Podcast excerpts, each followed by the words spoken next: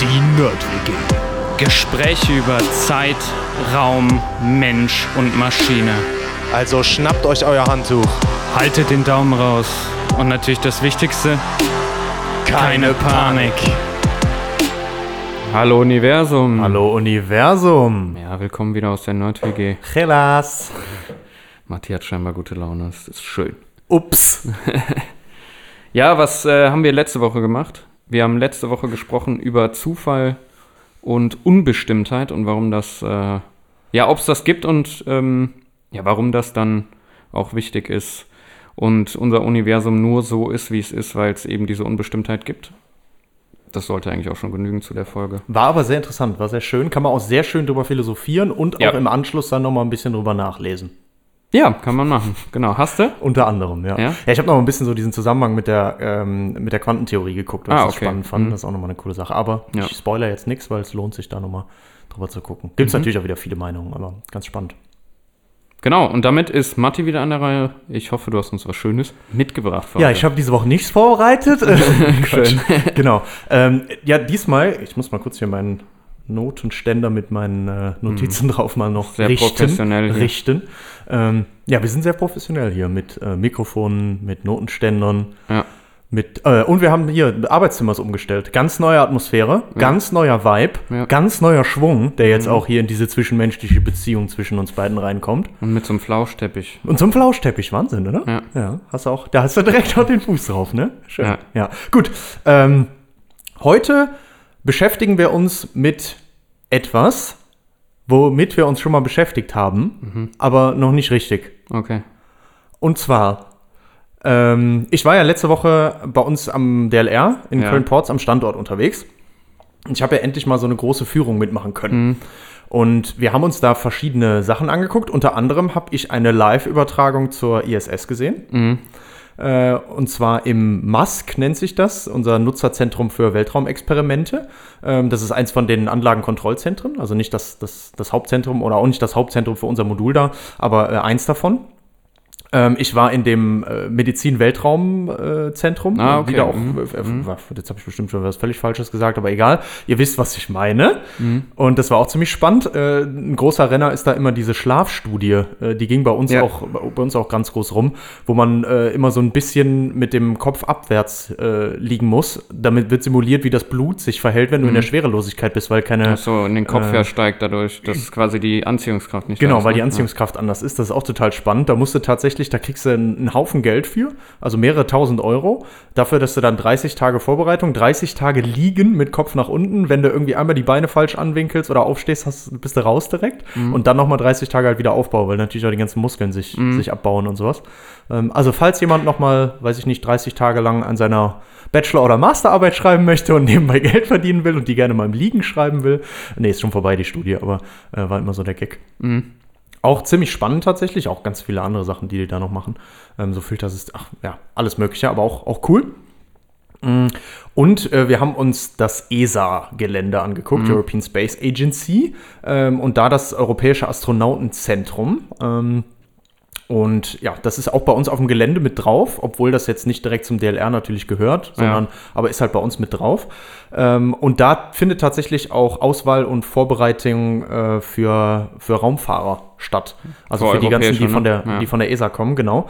Ähm, und tatsächlich auch für, für alle, zumindest für eine gewisse Zeit. Ähm, weil was wir da haben, ist eins der Module, was an der ISS dran ist. Mhm. Und wir haben da eben die Trainingsstätten auch für, für dieses Modul. Mm, Und dieses Modul, ähm, also vielleicht noch mal kurz zur, zur ISS. Ich glaube, da haben wir auch noch nie so, so viel zu erzählt. International Nee, Space wir haben die Station. immer mal erwähnt, glaube ich. ne? Ähm, genau, immer wieder mal erwähnt. Jeder kennt das ja auch. Ähm, aber das ist halt eine Zusammenarbeit von Europa, dann USA, Kanada, Japan und Russland. Ähm, die sind da alle vertreten und haben alle was dazu beigetragen und tragen natürlich auch stetig dazu bei.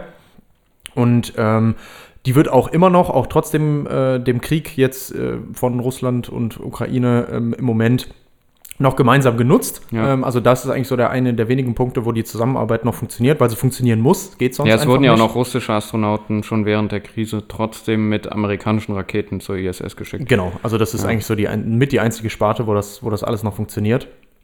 Mm. Und äh, es gibt quasi zwei Teile. Also es gibt einen ähm, russischen Teil und einen amerikanischen Teil. Ähm, und das sind so die zwei größten Teile, sage ich mal. Äh, die unterscheiden sich auch tatsächlich, weil das sind ganz andere Arten von Raumschiffen und Modulen, weil die einfach andere Ansätze schon hatten damals. Und dann als sie beschlossen haben, das zu machen, nicht genug Zeit und Geld da gewesen wäre, das alles gemeinsam von null neu zu entwickeln, sondern jeder für sich halt seine bewährten Techniken schon mitgenommen hat und das dann halt nur gekoppelt wurde. Ähm, die sieht auch, wenn man sich die anguckt, so aus. Man sieht das auch direkt. Der eine Teil ist der russische Teil, der andere der amerikanische, sage ich jetzt mal.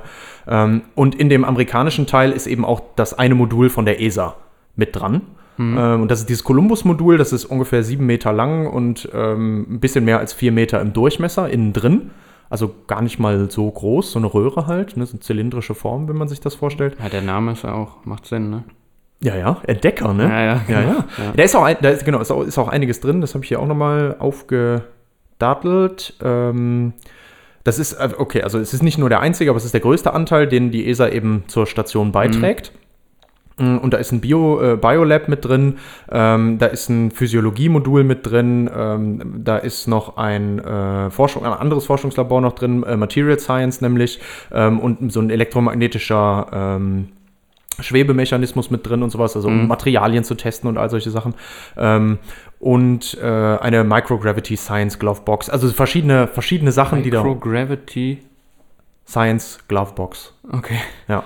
Ja. Ähm, also um Experimente auch in der entsprechenden Microgravity, die halt vorliegt, Ja. auch machen zu können. Ja.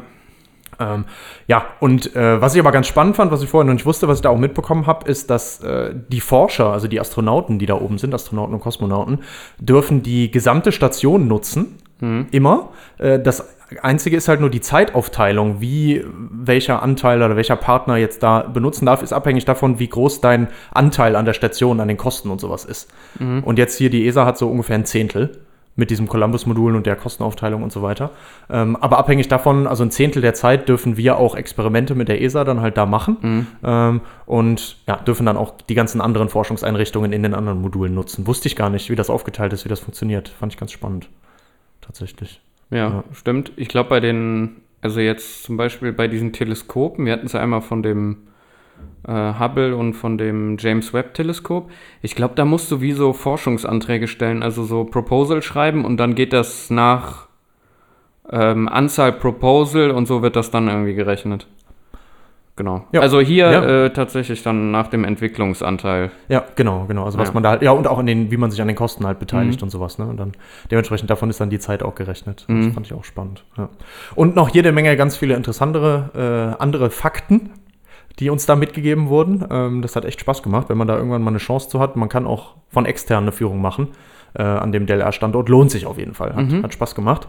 Und was wir uns auch angeguckt haben, ist, ähm, ich bin ja bei der Solarforschung beim DLR. Merkt man gar nicht bei Merkt man gar nicht bei den- über Photovoltaik. Keine Sorge, es hört auch nicht auf. Ähm, und ähm, wir haben uns auch eine von unseren Forschungsanlagen angeguckt. Wenn ich jetzt unsere sage, dann rede ich immer von der Solarforschung und von noch einem anderen Institut, das heißt Future Fuels. Die beschäftigen sich äh, damit, wie man eben auch die Sonnenenergie oder hauptsächlich die Sonnenenergie nutzen kann, um Treibstoffe herzustellen. Und das natürlich möglichst ähm, klimaneutral. Und ähm, das ist ein Institut, das hat sich aus dem Solarforschungsinstitut ausgegründet, deswegen ist die Kooperation halt einfach noch sehr eng. Und das, wo ich jetzt heute noch drüber sprechen möchte, nämlich der sogenannte Sonnenofen, der ist auch von dem Institut Future Fuels mittlerweile. Ist aber, während er entstanden ist, gehörte der noch zu dem, zu dem Institut für Solarforschung. Sonnenofen. Was kann man sich darunter vorstellen? Gerade auch versucht. Was hast du als erstes im Kopf?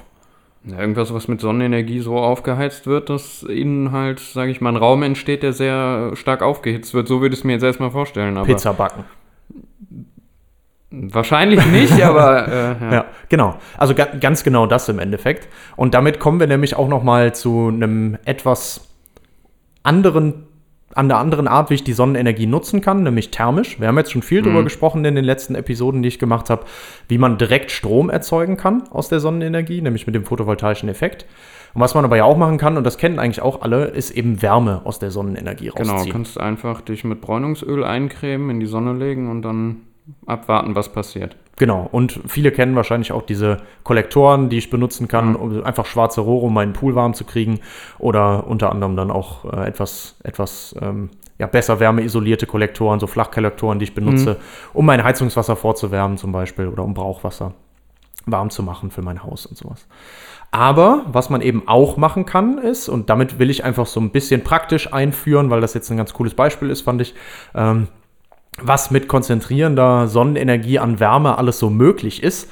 Und deswegen gucken wir uns jetzt diesen Sonnenofen mal an. Das ist natürlich jetzt kein Kraftwerk oder keine Anlage, um ein Haus zu beheizen oder sowas, sondern das ist tatsächlich jetzt eine Testanlage. Ja. Das heißt, da werden Experimente ausgeführt und das ist auch genau dafür ausgelegt. Und wir wollen uns jetzt mal heute ein bisschen angucken, wie dieser Sonnenofen so funktioniert. Aber was ist das Ziel von dem Ding? Von dem Sonnenofen. Ja. Ähm, du kannst da Experimente machen und damit zum Beispiel simulieren, wie ein ähm, Reaktor oder ein Wärmesammler, ein Receiver, ein Absorber ähm, in einem solarthermischen Kraftwerk zum Beispiel funktioniert. Ah, okay. Das heißt, wenn du, wir hat, hatten wir Also glaube das ich noch gar nicht so richtig drüber gesprochen. Ja. Genau, das kann man dann skalieren ähm, über die Kraftwerke, wo zum Beispiel ein Turm in der Mitte aufgebaut ist. Oben auf dem Turm drauf ist dann so ein Receiver, der sammelt also die ganze Sonnenstrahlung, die ich da ähm, hinschicke. Und wie schicke ich die dahin? Auf dem Boden habe ich ganz viele einzelne Spiegel, die in zwei Achsen beweglich sind. Und je nachdem, wo die Sonne steht, dann das ganze Licht, was auf die Spiegel drauf fällt, konzentrieren, alles zusammenschicken auf den einen Punkt oder die eine Fläche da oben bei diesem Receiver und dann die Sonnenenergie, die da angekommen ist, eben nutzen, um zum Ja. Beispiel ein Receiver-Material heiß zu machen, dann da noch Luft zu erhitzen oder direkt auf Rohre zu strahlen, wo flüssiges Salz durchläuft und das flüssige Salz warm zu machen oder eben um einen chemischen Reaktor, der da oben drin ist, aufzuheizen und dann damit eine chemische Reaktion anzuregen. Okay. Ja. Solche Sachen. ja. Genau, und mit diesem Sonnenofen, der auch tatsächlich ziemlich ähnlich funktioniert, nur in ein bisschen Aber der kleiner. wird jetzt auch, du kamst jetzt da drauf, weil ihr diese Führung hattet, aber wird Ja. der auch in der ISS getestet? Nee, aber ich habe trotzdem ein Beispiel ähm, aus der Weltraumforschung und nämlich gucken Ah, wir okay. uns tatsächlich nochmal an, wie das mit dem Steinebacken mit Sonnenenergie funktioniert. Ach und so, das war was, das, was, du in Episode mit den, 33 mit den Ziegel da? Ja, genau, was du in. Episode 33 schon mal erwähnt Ja, hast. Und ja, äh, okay. ja, genau, ich dachte mir einfach, irgendwie, es ist ganz nett, was zu haben, äh, wo wir mal drüber quatschen können, als praktische Einführung jetzt in, wie kann ich denn Sonnenenergie eigentlich noch Ja, benutzen okay. und jetzt Mhm. thermische Nutzung. Okay. So, uiuiui, das habe ich uns ja ganz schön kompliziert gemacht, die Einführung, ne? Jetzt sind wir aber da angekommen, wo ich ankommen Ja, wollte. ja, ja. Kleine Story dabei. Und dementsprechend ähm, der Sonnenofen. So, wie kann ich mir das jetzt vorstellen? Natürlich hat das auch was mit Spiegeln zu tun, weil ich muss da jetzt irgendwie auch von einer größeren Fläche auf eine kleinere Fläche kommen, um wirklich so viel Sonnenenergie auf einem Punkt zu bündeln, dass es da richtig heiß wird. Ja.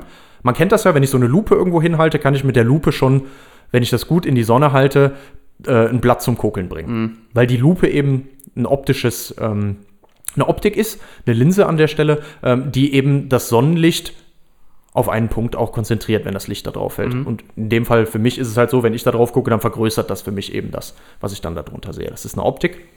Genauso kann ich das aber jetzt auch mit Spiegeln machen, die angeordnet sind.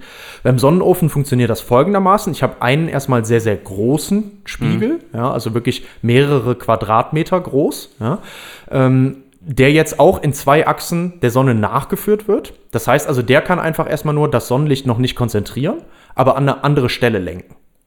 Da fällt also Licht drauf und die Sonne, egal wo die steht, kann der das jetzt auf den gleichen Fleck lenken. Und das ist jetzt sowas, kann man sich ein bisschen vorstellen wie ein sehr hohes Garagentor. Und wenn wir jetzt das Garagentor noch aufmachen, sind da drunter nochmal 159 so wabenförmige Spiegel. Die sind jetzt so ein bisschen mehr als Teller groß. Und die sind jetzt so angeordnet und können alle so verstellt werden auch, dass ich das gesamte Licht, was da drauf fällt, jetzt wirklich auf einen Punkt konzentriere. Das heißt also, ich bilde so eine paraboloide Form jetzt wieder nach, weil das ist eigentlich nachher die Form, die, wenn ich von einem Licht da drauf schicke, dass das dann auf einen Punkt konzentriert. So. Das heißt also, die Spiegel, das sind jetzt einzelne Spiegel. Man hätte auch eine Fläche machen können, ist aber viel schwieriger herzustellen, so eine große Fläche. Deswegen lieber 159 einzelne und die alle halt einzeln ausgerichtet. Ist ein bisschen einfacher Ja, zu fertigen. Funktioniert trotzdem super gut und die konzentrieren jetzt das Licht nochmal in eine, ja, in einen weiteren Raum rein und das ist dann unsere, unsere ähm, Experimentierkammer. Ja? Ja, bei den Solarzellen gäbe es halt aber diese Dünnschicht-Solarzellen, die man. Ja, da hast du aber einiges Ja, mitgenommen, ja, ne? Das sieht man aber.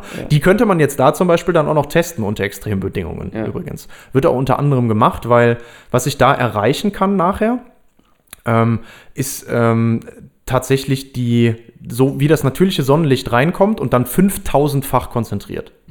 Das heißt also, das 5000-fache von dem Sonnenlicht, was sonst bei uns hier auf der Erde ankommt, die 5000-fache Konzentration, erreiche ich dadurch, dass ich diese Spiegel benutze und das Sonnenlicht, was auf die große Fläche fällt, auf eine ganz kleine, etwa so groß wie eine Münze, eine Fläche konzentriere. Das ist 5000 mal so viel. Ähm, das ergibt dann insgesamt bei den üblichen Einstrahlungswerten bei uns ähm, so Bestrahlungsstärken von bis zu 5 Megawatt pro Quadratmeter. Man gibt das ja immer pro Quadratmeter an, weil uns halt interessiert, wie viel habe ich pro Fläche zur Verfügung. Also 5 Megawatt pro Quadratmeter. Und damit erreiche ich dann an der Stelle innerhalb von, die haben so einen Shutter noch. Das kann ich auf und zufahren. Wenn ich das zufahre, fällt nichts auf meine Probe. Das ist also noch hinter den konzentrierenden Spiegeln, kurz vor dem Fokuspunkt, wo das ganze Licht zusammenfällt, im Punkt, wo dann auch mein, mein, meine Metallplatte zum Beispiel wäre, die ich jetzt bestrahlen will. Ja. Und wenn ich das zu habe, kommt da natürlich kein Licht an und je nachdem, wie weit ich das auffahre, desto mehr Licht, mehr Energie kommt auch an. Und wenn die das auffahren, das können die so in einer halben Sekunde ungefähr auffahren, dann habe ich da innerhalb von dieser halben Sekunde, wie das aufgeht, 2000 Grad Celsius und mehr. Das ist schon mal eine Hausnummer. Das ist schon tatsächlich einiges. Das heißt also, was ich da auf jeden Fall schon mal machen kann, sind Hochtemperaturtests. Ja. Thermoschock-Tests unter anderem auch. Ne? Also Thermoschock plötzlich in sehr kurzer Zeit sehr stark aufheizen, abkühlen. Die können das auch von der Rückseite dann noch kühlen mit flüssigem Stickstoff zum Beispiel. Also da geht, geht dann schon einiges an, an Testen, was man da machen kann. Das sind dann so Materialtests, ne? Genau, das sind dann so ja, wie reagiert Materialtests. Material dann auch so? Für Legierungen zum Beispiel und Ja. sowas, zum, aber auch ganz, ganz viel für ähm, Komponenten, die im Weltraum verwendet werden, die nämlich dann auch extremer Strahlung ausgesetzt sind. Ja. Der Vorteil ist ja auch dadurch, dass ich Sonnenlicht Naja, nehme. da kannst du auch schnell mal, das hatten wir ja auch bei dem, bei dem Teleskop, du kannst schnell auf Sonnenseite 200 Grad Celsius haben, also plus, und auf der Rückseite minus wie viel Hunderte von Grad, ne? Also das geht ja ultra schnell. Genau, Ja. genau. Das, das geht total schnell. Ähm, und zum anderen, ich habe ja wirklich das Spektrum von dem Licht vom Sonnenlicht. Ja. Und das ist natürlich super interessant, Ja. weil ich genau mit dem Spektrum, aber dann hoch konzentriert, das wäre jetzt zum Beispiel auch, wenn ich näher an der Sonne wäre, hätte ich auch das Spektrum, aber hoch konzentriert. Jetzt ist natürlich die Abschwächung durch die Atmosphäre noch drin Ja. und so weiter, aber ich kann nicht nur die hohen Temperaturen abbilden, sondern eben auch wirklich das, das habe das Spektrum vom Sonnenlicht. Mhm. Das ist natürlich sehr interessant, damit dann solche Komponenten zu testen. Ja. Genau. Ähm, wenn man das jetzt nochmal vergleicht, diese 5 Megawatt pro Quadratmeter, also so 5 Megawattstunden, hat so ein Vier-Personen-Haushalt in einem Einfamilienhaus äh, im Jahr verbraucht an Energie, an Strom. Ja? Ähm, und das ist jetzt schon sehr, sehr hoch geschätzt. Ja? Und das ist, also wenn man mal überlegt, so 5 Megawattstunden. Und diese 5 Megawatt pro Quadratmeter, wenn ich diese Energie einen Quadratmeter hätte und das fünf Stunden lang machen würde, dann wäre das die Energie, die ich sonst in einem ganzen Jahr in so einem Haus verbrauche. Normalerweise sogar noch weniger in dem Haus. Kann man mal überlegen, wie viel Energie da tatsächlich zusammenkommt. Nicht nur abhängig von den Temperaturen, sondern auch abhängig davon. Ja. Jetzt ist natürlich der, der Brennfleck kleiner an der Stelle. Ne? Also wir haben nicht einen ganzen Quadratmeter, sondern wir haben halt diese Münze eher. Aber trotzdem, da kommt schon echt einiges an Energie an. Und nicht umsonst können die auch innerhalb von 30 Sekunden mal eben so eine 2-3 Zentimeter dicke Metallplatte durchschmelzen. Sind auch so die prominentesten Bilder. Wenn du DLR Sonnenofen eingibst, kommt direkt so ein Bild, wo du so eine Metallplatte siehst, die gerade von konzentriertem Sonnenlicht durchschmolzen wird. Relativ äh, beeindruckend, finde ich irgendwo. Die haben auch, ähm, ich glaube, für Galileo haben sie auch mal einen Safe aufgeschmolzen. Haben sie so ein Metallsafe hingestellt und dann auch innerhalb von kürzester Zeit da ein Loch reingeschmolzen. Also, Krass. wenn ihr das nächste Mal irgendwo einen Einbruch plant, nehmt euch auf jeden Fall ein paar Spiegel mit. Ja. Dann, äh, Oder gleich einen ganzen auf. Sonnenofen. Aber müsst ihr dann tagsüber machen, ne? weil nachts ist schwierig sonst mit der Sonne. Genau, so viel so ein bisschen zum Aufbau. Zusätzlich ähm, zu diesem Sonnenofen haben die in dem Gebäude auch nochmal Strahler, weil es gibt ja auch manchmal so Dauertests, die gemacht werden müssen. Der kann natürlich nur eingesetzt werden, wenn die Sonne auch scheint, ist klar. Und auch nicht, wenn es bewölkt ist, sondern wir brauchen ja wirklich wieder direkte Strahlung. Es gab ja die direkte und die gestreute Strahlung, die eben in der Atmosphäre noch abgelenkt wird. Und wir brauchen jetzt wieder die direkte Strahlung, weil wir es eben konzentrieren wollen. Wir müssen wissen, aus welcher Richtung der Strahl, der Sonnenstrahl kommt, damit wir den auch äh, entsprechend lenken und konzentrieren können. Mm. Dafür haben die aber jetzt auch noch so entsprechende ähm, Xenonstrahler, die die benutzen.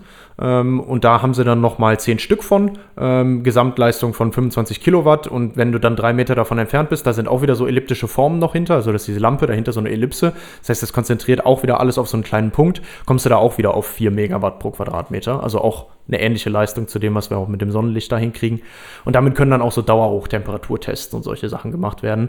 Das kann dann theoretisch äh, ja, über mehrere Monate sogar laufen, Mhm. bis es da dann bestrahlt wird und sowas, je nachdem. Die testen dann auch Legierungen und sowas, ne? Die können dann Extrembedingungen, wie wir eben gesagt haben. Ähm, und auch ein paar ganz, ganz äh, interessante Sachen fand ich eigentlich noch, die man als Beispiele noch so nennen kann. Ähm, Herstellung von Zementklinkern. Und zwar das, da ist noch was anderes. Mhm. Noch was anderes, ne? aber, aber, aber das habe ich auch in dem Zusammenhang irgendwie gelesen. das, das kann gut sein, ja, weil da geht es nämlich auch darum, da musst du CO2 austreiben und so eine chemische Umwandlung noch machen, ähm, damit du nachher die, die Zementklinker halt hast. Und das wird halt ähm, oft einfach wieder mit Verbrennungswärme gemacht. Ähm, wie wir das aber auch machen können, ist eben, man kann das auch in so einem solaren Reaktor machen, wo dann diese Hochtemperatur konzentrierte Wärme durch die Solarstrahlung erzeugt wird. ja. Auch eine Möglichkeit, haben sie da schon gezeigt, funktioniert. Aufschmelzen von Aluschrott. Ja. Aluschrott in eine Tonne, das dreht sich so ein bisschen. Ja. Auch das haben sie gezeigt, ähm, haben sie aufgeschmelzen, äh, aufgeschmolzen, den Prototyp im Sonnenofen auch getestet. Ähm, das ist zum Beispiel auch ähm, interessant für sowas wie Südafrika oder sowas, ähm, weil da ist sehr viel ähm, Aluminium-Hüttenindustrie auch. Und da ist viel direkte Sonneneinstrahlung. Das heißt, da ist zum Beispiel ein Anwendungsgebiet, wo man das machen könnte. Die machen das im Moment mit Strom und der kommt aus Kohle. Jetzt Ja, könnte ich auch den Strom aus Sonnenenergie Ja, erzeugen, aber trotzdem am besten habe ich es, wenn ich die Sonnenenergie direkt dafür benutze. Ja.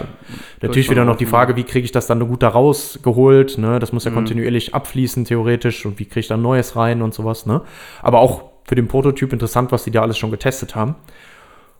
Und die haben auch tatsächlich als erste ähm, die ja, solare Wasserstofferzeugung mit Wärme direkt gezeigt. Mhm. Und zwar schon 2004. Also schon so ein bisschen vor der Zeit, sage ich mal. Da war das Seit eigentlich noch gar nicht so, ja, aber noch gar nicht so, ja, aber es wird immer noch jetzt genau an den Themen auch weiterhin total viel Forschung betrieben. Und das ist eigentlich ganz cool zu sehen, wie, wie früh die da mit solchen Sachen sich schon beschäftigt haben. Ähm, und da wird eben auch Wasser gespaltet ähm, in einem geschlossenen thermochemischen Kreisprozess und das so bei 800 bis 1200 Grad, also gar nicht bei der Maximaltemperatur, die man da erreichen kann, sondern ein bisschen was geringer. Ähm, und das funktioniert, weil ich so ein Metalloxid habe und indem ich das heiß mache, kann ich da ähm, das dazu bringen, dass das reduziert wird, also Sauerstoff abgibt. Und dann lasse ich das danach wieder abkühlen. Das heißt, erst Sonne drauf, ja, dann ähm, gibt das den Sauerstoff ab und dann will das wieder, lasse ich es wieder abkühlen, nehme die Sonne weg. Ja, dann will das wieder Sauerstoff haben und wenn ich dann Wasserdampf da reinschicke, dann setzt sich das, das Sauerstoff aus dem Wasserdampf an diesem Metalloxid wieder fest, oxidiert da und dann habe ich wieder die Ausgangsform. Und so kann ich das auch machen und aus dem Wasserdampf dann nachher tatsächlich ähm, meinen Wasserstoff erzeugen, indem ich eben dieses Material immer wieder reduziere und oxidiere. Und dafür muss ich das immer wieder heiß machen und wieder abkühlen lassen. Und heiß machen und abkühlen lassen. Und das haben sie eben auch mit konzentrierter ähm, Sonnenstrahlung gemacht. Und auch da in dem Sonnenofen erstmalig getestet. Also finde ich schon relativ viele auch äh, spannende Anwendungen tatsächlich. Und eine weitere spannende Anwendung, und jetzt kommt's endlich, Steine backen mit Sonnenenergie. Ja, genau. Wir haben jetzt schon gesehen, also wir haben da jede Menge Energie zur Verfügung. Ähm, und das, was wir jetzt da gemacht haben, geht eben nicht nur auf der Erde, sondern das geht auch noch und eigentlich sogar noch besser im Weltraum. Ähm, weil da die Strahlung ja auch noch gar nicht abgeschwächt wurde. Also da habe ich ja noch mehr Ja, man direkt hat zur keine Verfügung. Filterung durch die Atmosphäre. Genau. Ja, Das heißt, das geht natürlich auch auf dem Mond. Da habe ich ja immer noch schwache Gravitation, nur eine schwache Atmosphäre. Ähm, und Episode 33, da hast du ja uns von der Mondbasis erzählt und auch von den Bausteinen, die eben aus dem Regolith, diesem Mondgestein da, dem Staub gemacht werden sollen, um dann so zwei bis drei Meter dicke Wände als Strahlungsschutz und als Schutz vor kleinen Meteoriten zu haben. Das waren so die Hauptbeweggründe, glaube ja. ich. Und da gab es dann auch ein Projekt zu, wo auch äh, das DLR beteiligt war und hier äh, der Sonnenofen dann auch genutzt wurde, um dieses Steinebacken sich anzugucken. Und die Idee war tatsächlich, diesen, diesen Regolith, ähm, also dieses, diesen Staub, der auf der Mondoberfläche dann liegt, ähm, zu nehmen und mit konzentriertem Sonnenlicht so zu erhitzen ähm, und dann in einer bestimmten Form miteinander zu verkleben. So. Ansonsten hätte man ja jetzt immer irgendein Bindemittel noch mitnehmen müssen, mindestens mal, um das irgendwie miteinander zu, zu verkleben oder was auch immer das dann ist. Ähm, es gibt aber tatsächlich die Möglichkeit, das mit genug Wärmeeinfluss selber dazu zu bringen, dass es zusammenhält. Wie in so einer Steinform. Da muss ich das nur vorher in eine Form bringen und dann heiß machen. Dieser Prozess, äh, den kennen wir sowieso hier schon bei uns. Das ist gar nicht neu, nur wir machen das nicht mit konzentrierter Sonnenenergie. Der Prozess nennt sich nämlich Sintern. Ja, genau. Und wir hatten, du hast das nämlich auch schon gesagt und wir sind gar nicht im Detail darauf eingegangen, was das ist. Wollen wir es uns kurz einmal vor Augen führen oder vor Ohren? Ähm, was man macht, ist, man nimmt meistens äh, körnige, so pulverige Stoffe, wie auch diesen Mondstaub eben. Ähm, und die kann man, in, indem man das erwärmt, miteinander verbinden und am besten auch noch ein bisschen unter Druck, also immer so ein bisschen verdichten.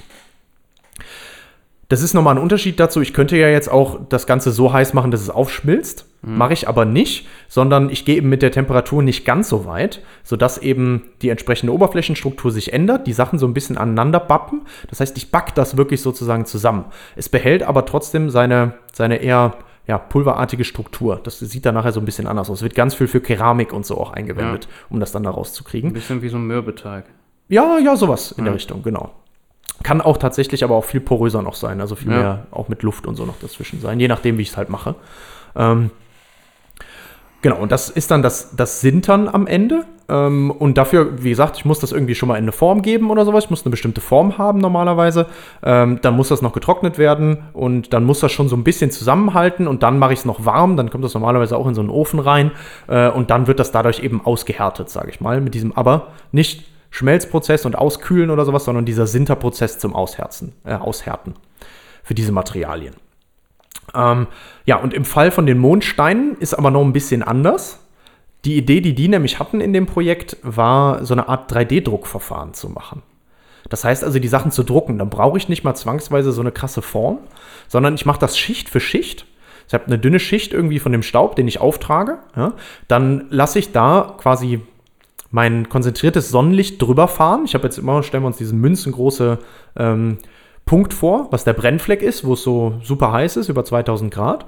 Und das fährt jetzt dann, dieser Punkt, ähm, über meine Fläche drüber, zum Beispiel ein Viereck, weil ich einen viereckigen Stein machen will. Ja, so. Fährt da so lange drüber, bis einmal diese ganze Schicht, dieser ganze Layer zusammengebacken ist. Dann trage ich neues Pulver auf und dann mache ich das wieder und verback das mit der unteren Schicht und mit sich selber. Und dann mache ich das wieder und wieder und wieder.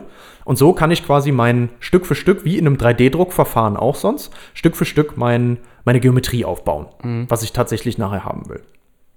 Und da gab es jetzt zwei Möglichkeiten, das zu machen. Irgendwas muss ich ja bewegen, weil ich ja irgendwie da drüber fahren muss mit meinem Punkt. So.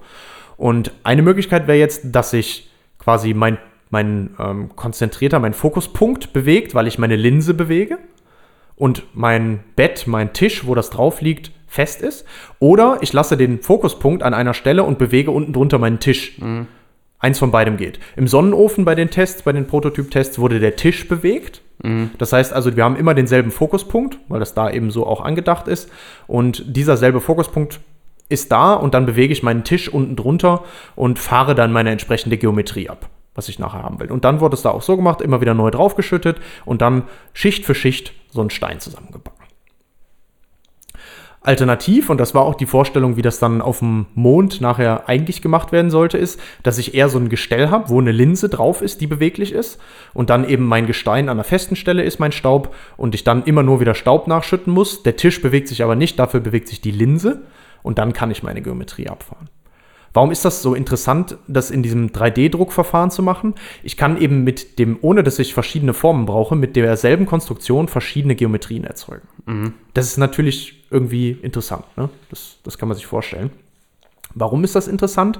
Ich will ja wirklich, also du hast ja den Vorteil schon mal gesagt, ich muss nichts mehr mitbringen. Ne? So.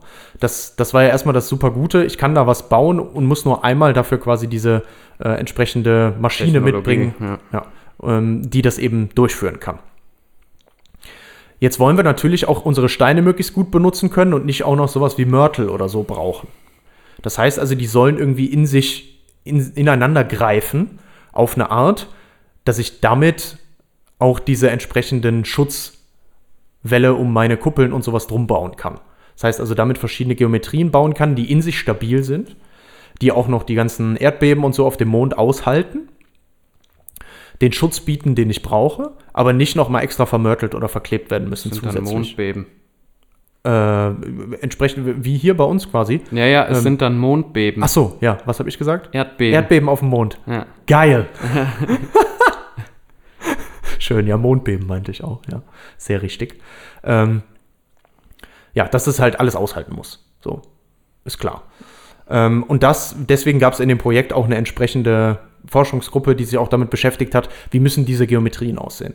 Wie viele verschiedene Geometrien brauche ich und wie müssen die sinnvoll aussehen, damit ich die eben so zusammenstecken und damit die so ineinander greifen, ähm, dass ich damit eben auch meine Geometrien, die ich brauche, viel so kuppelartige Sachen und sowas, Gänge, ähm, tatsächlich dann auch abdecken kann, damit das auch stabil ist und das alles aushält.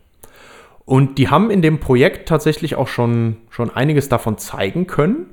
Ähm, und ja, was am Ende rausgekommen ist, ist, also die hatten schon mal ein Material, was sie damit jetzt erzeugen konnten mit dieser Technik aus dem Mond, also Mond, ein Material, was ähnlich war wie Mondstaub, das war so ein Vulkangesteinstaub nachher, äh, der sehr ähnlich sein soll. Mm, Das war schon mal ein Fünftel so belastbar wie Beton. Nur ein Fünftel, aber trotzdem schon mal einiges. Und hätte auch mit den entsprechenden Geometrien schon ausgereicht, um die Anforderungen zu erfüllen. Problem ist nur, ähm, hat noch viel zu lange gedauert, war auch noch nicht so stabil wie eigentlich gewünscht. Man hätte sich eigentlich noch stabiler gewünscht und so. Dann natürlich auch dünner bauen und so, ist ja klar. Ähm, aber die konnten schon, also haben auch selber dann so gesagt, haben schon einiges daraus gelernt, was man da halt so mitnehmen kann und schon mal einen guten Schritt gemacht. Ähm, was ich aber jetzt noch nicht gefunden habe, ist, wie jetzt ein entsprechendes Folgeprojekt oder so aussieht und wer da jetzt noch dran forscht. Wäre ich aber mal sehr gespannt, ähm, falls da irgendwer auch was zu weiß oder so, gerne uns, uns mitteilen über die entsprechenden Social-Media-Kanäle. Ähm, fand ich aber schon mal eine relativ spannende Sache. Äh, und was ich auch cool fand, ist, dasselbe haben sie auch noch mit Wüstensand getestet. Mhm. Der ist auch sehr fein dann, ne?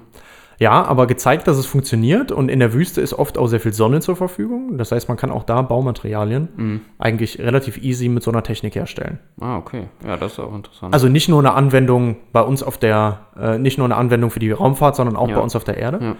Ja. Ähm, und was wir natürlich auch noch getestet haben, ist, hier bei uns haben wir ja die Atmosphäre und atmosphärischen Druck und das beeinflusst natürlich auch so einen Prozess wie dieses Sintern. Die haben das sogar auch noch in der Vakuumkammer getestet.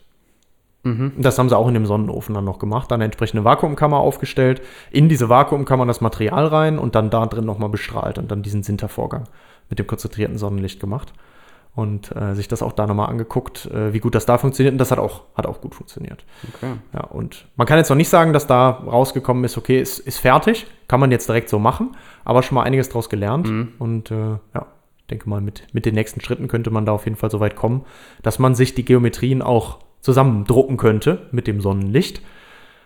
Und das ist natürlich super wichtig. So, als allererstes bräuchten wir wahrscheinlich auch, wenn wir wirklich auch Shuttles und so da dauerhaft landen und starten wollen, Raketen starten wollen und so weiter. Und nicht nur unsere üblichen Lander und so. Mal eine Landeplattform. Dafür könnte man die auch benutzen, die Steine, um sowas mal Ja, zu bauen. stimmt, genau.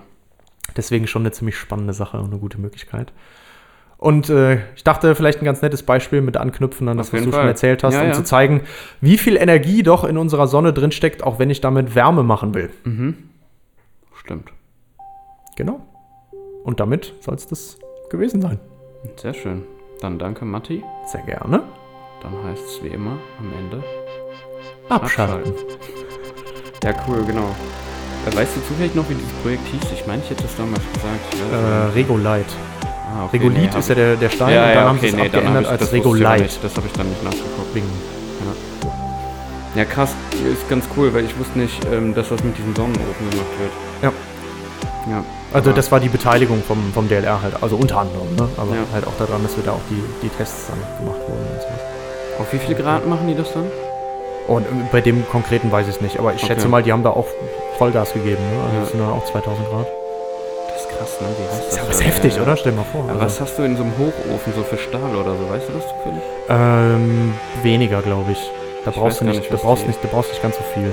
Ähm, ich glaube eher sowas Richtung 1200, 1400. Okay. Ja. Ja, ist schon einfach auch. Ja. Schon krass. Aber also, äh, wie riesig ist das Ding jetzt? Also, dieser Ofen?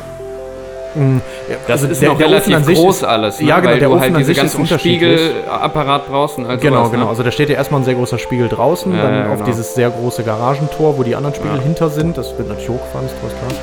Und dann ähm, danach, das geht in so eine, was wird das sein? So, weiß ich nicht, ein Meter mal zwei ist dann die Öffnung, wo dieser Shutter auch Ja. ist. Und dahinter kannst du ja dann hinstellen, was du willst. Also diese Receiver sind unterschiedlich groß, je nachdem, was du da drin machen Ja. willst. Ne? Ja. Aber der Gesamtapparat ist halt relativ groß Ja und klar, das ist ja, unhandlich ja, ja, noch, ne? sicher, sicher. Ist ja. Ja, großer Spiegel, großes Gebäude. Genau. Ja, und das ist, äh, genau, das ist ja find, dann auch immer, wenn du so Weltraumforschung hast, das ist ja auch immer nochmal ein, ja, eine, eine komplexe Aufgabe. Ne? Du musst, wenn du das in so einen Shuttle reinpackst, muss das ja alles verpackt werden. Und dann, äh, wenn du jetzt überlegst, genau, viele Sachen sollen sich ja dann sogar selbst entfalten und aufbauen, Mhm. auch wieder super komplex. Ne? Ähm, also je einfacher dann dieser gesamte Aufbau ist, desto leichter ist es meistens dann in der Raumfahrt. Ne? also ich Deswegen- weiß es nur noch auch von diesen Teleskopen und so, das Ja. ist ja, das braucht ja einen Monat, bis sich das komplett das da- alles mal Ja, ja, das ist und total krass ja. und dabei kann ja auch mega viel schief gehen. Das sind ja alles automatisierte Prozesse, wo Ja, nichts klar. schief gehen darf, weil wenn Klar. da ein Schritt fehlschlägt, dann ne? Mhm. ja. Äh, da war es tatsächlich so, das ähm, war das, was ich noch erzählt hatte mit dem mit der mobilen Anwendung, Mhm. wo sich dann nachher die Linse bewegt. Ja. Das ist dann auch wesentlich kleiner. Das funktioniert halt trotzdem. Ja, ja, ist jetzt am Anfang wahrscheinlich Das auch nicht so so wichtig, aber irgendwann wird das dann. Ja, genau, geht ja erstmal um dieses Testen Thema. von dem Prinzip Genau. und so, Mhm. ne? Und solche Sachen. Und damit ist ja, wie gesagt, wird ja auch abgebildet, wie so ein ganzes Turmkraftwerk dann ja. teilweise arbeitet, in klein nochmal. Ne? Mhm. Und, ja. ja. Ist er ja immer noch da? Dann, dann können wir mal abschalten. Das reicht.